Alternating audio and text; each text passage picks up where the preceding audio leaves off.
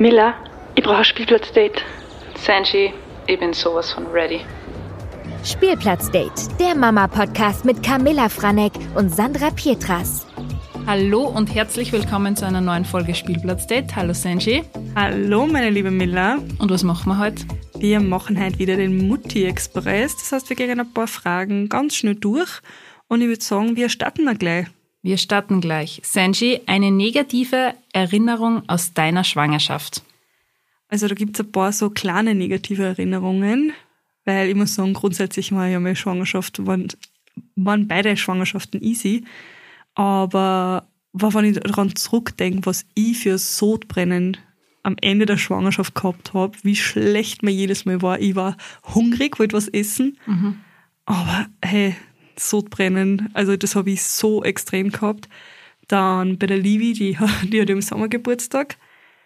Da habe ich so angeschwollene Fiers gehabt. Das war auch, also diese Wassereinlagerungen mhm. sind so ungut. Und das kann ich mir noch ganz genau erinnern, wenn ich, wenn ich dann auf meine Fiers so aufverdruckt habe und, und der Abdruck ist drin geblieben. Es war so richtig extrem.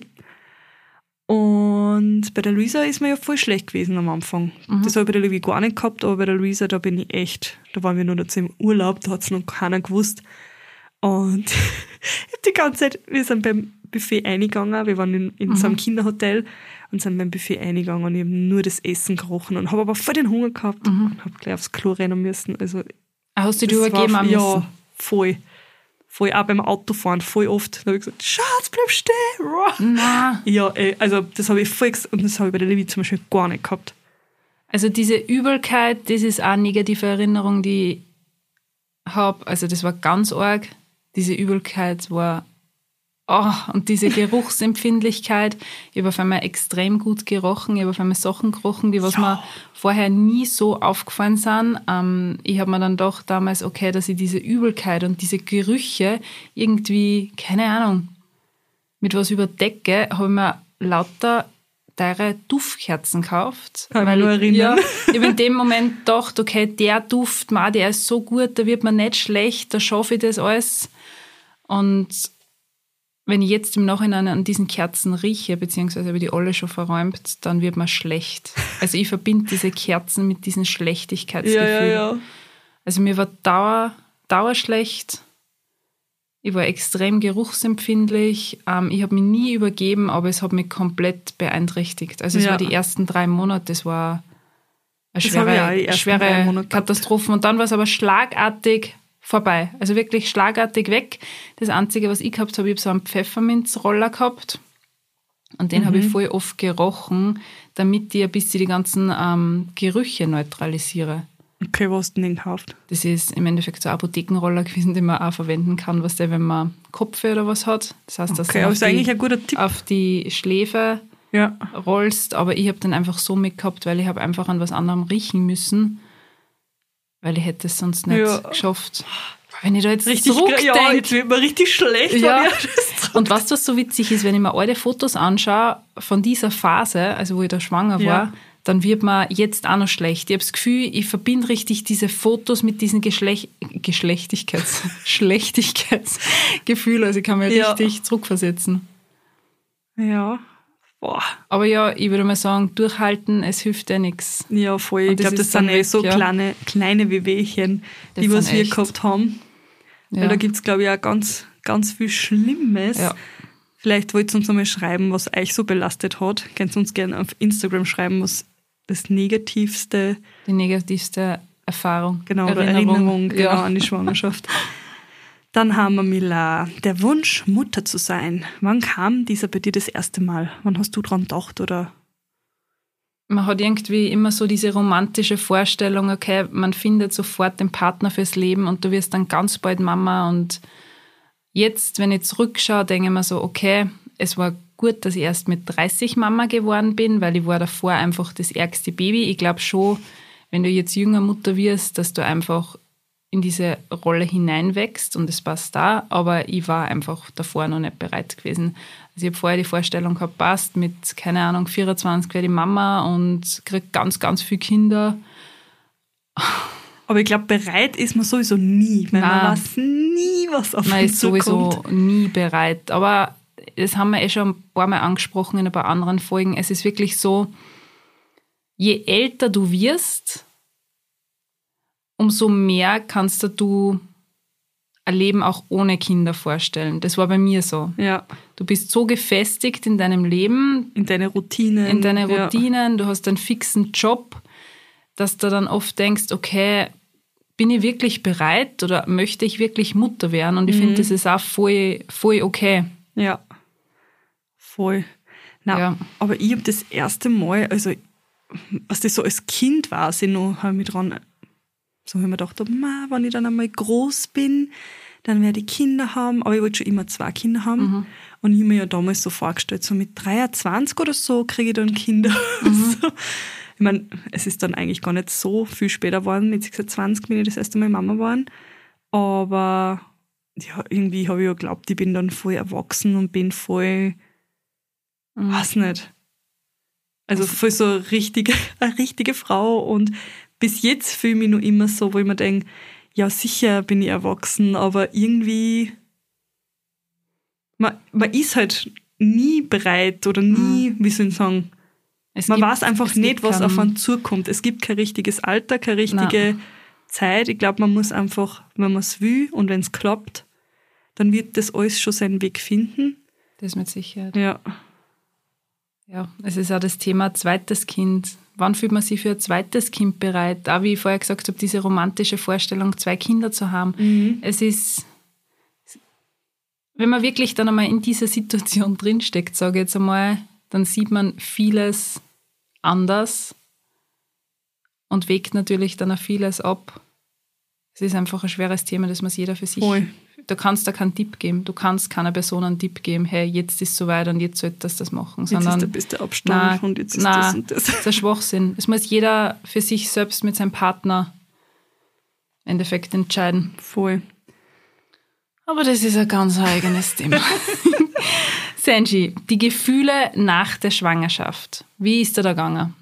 Boah, also Gefühlschaos würde ich mal beschreiben. Mhm. Auf aber traurig, einsam, dann wieder voll glücklich und voll, ah, Baby, Baby. Und dann wieder, ja, keine ich kann es gar nicht einmal beschreiben richtig, weil irgendwie spülen da die Hormone so verrückt und man ist da, Wir haben damals Ja. sogar eine eigene Folge zu diesem Thema gemacht, emotionale Achterbahnfahrt. Mhm. Da müsst ihr ein bisschen an den Anfang zurückscrollen. Also mir ist genauso gegangen, ein Auf und Ab. Ich kann mich nur erinnern, ich war einerseits so glücklich, aber andererseits auch so unglücklich, weil ich halt in dem Moment einfach geglaubt habe, jetzt ist mein Leben jetzt ja, best formuliert am vorbei. und ich kann nichts mehr machen. Ich kann nichts mehr machen. Gleichzeitig diese Umstellung, dass du halt nicht mehr zu zweit, also dass man mit seinem Partner halt nicht mehr alleine ist, also nicht mehr zu zweit, sondern dass da einfach jetzt eine dritte Person da ist. Mhm. Ähm, diese Umstellung von Miller Gernot auf Mama, Papa. Ja, Ich finde, ich habe da viel Wut im Bauch gehabt. Ich kann das gar nicht beschreiben, aber oft der Wut meinem Partner gegenüber, weil ich immer das Gefühl gehabt habe, er macht vielleicht zu wenig oder er könnte mich mehr unterstützen, aber im Endeffekt war ja das nur meine innere Wut, die was, was wie man, ja, ja, wo ich nicht gewusst habe, wohin mit diesen ganzen Gefühlen. Ich finde, das ist schon eine gescheite Umstellung, wo man sich erst selbst wieder mal finden muss. Wirklich ein richtiges Chaos. Ja. Ja, ich denke mir noch, ich weiß auch noch ganz genau, was ich mir gedacht habe, ich werde für immer das Baby tragen müssen, ich werde nie wieder eine Hand frei haben und Mhm. Ja. nichts. Was das so richtig, Das ist genau das gleiche mit dem Stillen. Ich habe geglaubt, okay, ich muss jetzt für immer stillen. ja, Ich für kann immer nie den wieder- ganzen ja, Tag da liegen und stillen. Ja. Also was man fix sagen kann, es wird einfacher, es wird leichter, man hat seine Routinen, Ja. es wird immer schöner und sehr aufregend. Und man macht es ja sowieso zum ersten Mal und man muss das halt einfach alles, wie soll ich sagen, durchmachen, damit man Mhm. dann, Es ist ja auch für deinen Partner extrem schwer. Ich finde, diese, dass du die erst wirklich in dieser Rolle findest, dieser Mutter- und Vaterrolle, das ist ein Prozess. voll. Und, Und der wird man wahrscheinlich ewig dauern. Ja. Und ich glaube, es ist ja ganz wichtig, dass man sie halt auch nicht vernachlässigt. Genau. Also, dass man die Partnerschaft nicht vernachlässigt. Genau. Nächste Frage. Ähm, was beschäftigt euch im Moment? Uns. Uns. Kinder. Dich. ähm, jetzt auf mich und den Moritz bezogen. Also was beschäftigt uns im Moment? So geht es uns super gut, es passt alles. Der Moritz plappert mittlerweile extrem viel. Ich habe das Gefühl, es wird jeden Tag mehr. Wir haben ein super Buch, das nennt sie Das alles sind Bilder und Worte. Mhm. Ich hoffe, der Titel ist jetzt richtig. Aber ich habe es ja schon ein paar Mal in meinen Instagram-Stories verlinkt. Ich glaube, ich weiß, ja, was das ist. Das ist im Endeffekt so ein, wie ein kleines Lexikon. Also man hat da die ganzen kleinen Bilder und drunter steht halt die Bezeichnung zu dem Bild. Und ich und der Moritz dann halt jeden Tag am Abend üben. Er sagt immer, Mama, eine schwierige Frage. Und ich muss ihm dann ein Foto zeigen und er sagt ja. mir dann ganz genau, was das ist. Also ich merke schon, dass das voll hilft bei seiner Wortschatzentwicklung. Mhm. Ähm, was uns sonst beschäftigt, ist das Thema Ängste. Ähm, ich habe jetzt kurz einmal probiert, dass wir es vielleicht wieder schaffen, dass er in seinem eigenen Bettchen schläft. Aber wir haben gerade die Phase Mama Angst, Mama überall Monster. Ich, ich habe keine Ahnung, wie er auf diese Monster kommt. Anscheinend ist das Sie kommen alle irgendwann ja, mal auf die Monster, ohne... Das, ja, das ist gerade diese Fantasiephase. Ich habe mir da ja ein bisschen eingelesen, die so auftritt mit drei Jahren ähm, wo sie einfach Angst haben, dass ein Monster vielleicht unterm Bett ist. Er zeigt mir dann auch, wie das Monster ausschaut und macht die ärgsten Grimassen und sagt, Mama, schau so. Und dann sage ich, ja, was macht das Monster? Ja, das Monster kommt und holt mich und dann frisst es mich. Oh. Und sage ich, Berli, oh. ähm, ich sage zwar dann nicht, okay, es gibt keine Monster, sondern ich, ich nehme ihn halt ernst und sage, okay, passt. Und wo ist das Monster jetzt? Ja, das versteckt sich dort und dort. Und ich habe jetzt zwar so kleine keine Ahnung, Mama-Tricks. Das, ich habe halt das Gefühl, das gibt ihm voll viel. Ich habe einmal so, ähm, so ein Nachtlicht, was du das mhm. steckst in die Steckdosen und das brennt einfach die ganze Nacht. Da kannst du nur die Helligkeit einstellen, das ist ganz lässig.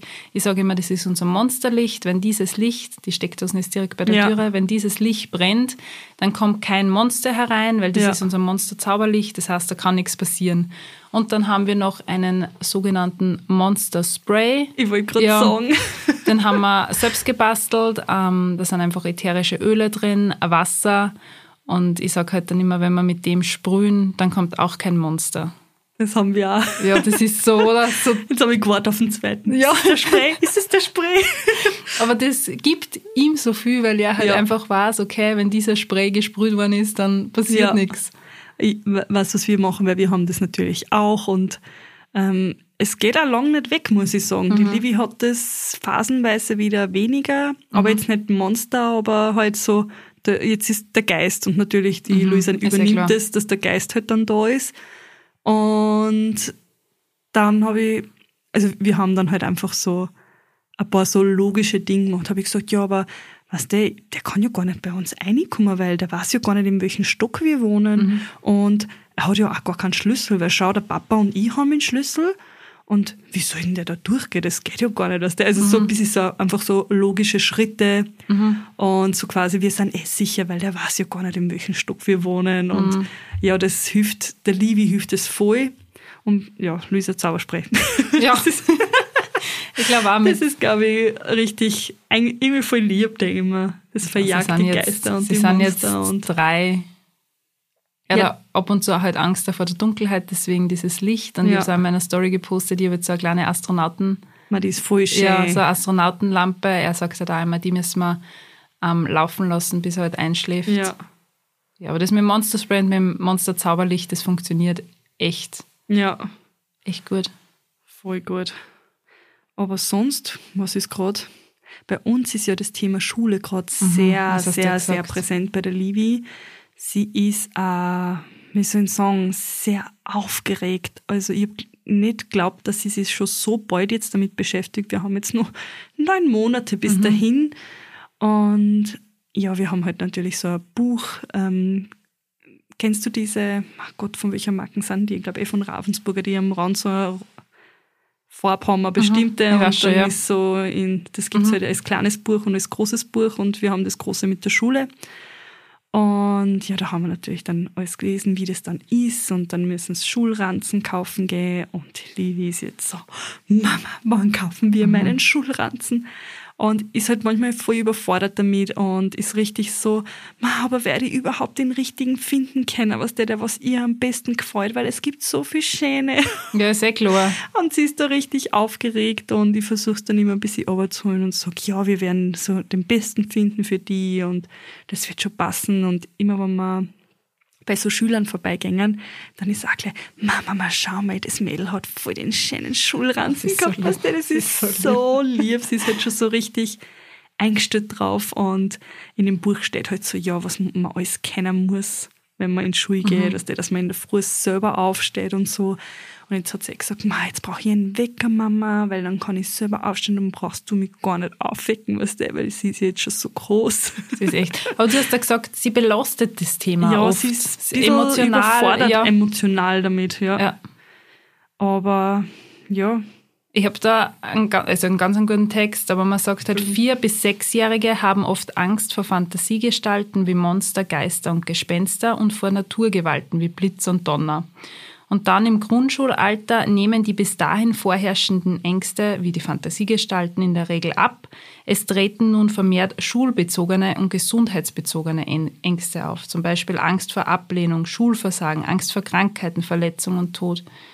Also es legt sich dann alles ein Mhm. das bisschen. merke ich aber auch bisschen schon langsam, dass das weniger wird, was Geister und so Mhm. angeht, sondern mehr, ähm, wie soll ich sagen, sie fragt halt dann auch, hey Mama, aber wie ist denn das mit dem Tod und so? Mhm. Und da, boah, da muss ich dann immer wirklich überlegen und Mhm. aufpassen, wie und was ich sage, weil ich will auf keinen Fall, dass sie Angst hat, aber es ist halt einfach auch normal, dass sich Kinder dann auch damit beschäftigen. Aber es so ist voll arg, oder das, in welche, ja, wie schnell das alles geht. Mein, mein, mein Bruder ist ja gerade Papa geworden und ich habe gestern das erste Mal meinen kleinen Neffen gewickelt und ich habe zur Senshi schon gesagt, ich habe mich angestellt wie der erste Mensch. Ich habe nicht einmal gewusst, wie ich das Baby halten soll, obwohl es jetzt bei mir noch nicht so lang aus ist, aber es ist Aber man vergisst Man halt vergisst einfach, das einfach. wie klar Es und so zerbrechlich die sind. Ich weiß ja, das war bei mir, wo Luisa dann gekommen ist und dachte, dass die wieder so klar sind. Und Liebe war für mich schon ein Riese dann im, im Vergleich zu Luisa. Ach ja, Ah, ja, So würde ich sagen. kurze Mutti-Express-Folge. Genau. Wir freuen uns über eure Nachrichten. Jetzt haben wir lange Pause gehabt. Wir freuen uns über eure Nachrichten. Ich finde es mega cool, dass ihr so viel Input durchschickt. Ähm, Wir haben jetzt schon wieder ein paar neue Themen für das kommende Jahr. Genau. Vor allem das Thema Kinderwagen wird sehr spannend. Da haben wir sehr coole Folgen dazu geplant. Voll. Oder wenn irgendwer von euch ein Thema hätte äh, und mit uns ein Interview machen würde, Ihr könnt uns sind wir auch gerne, sehr offen dafür. gerne schreiben und wir freuen uns natürlich auch sehr über Bewertungen auf Apple Podcast und auf Spotify.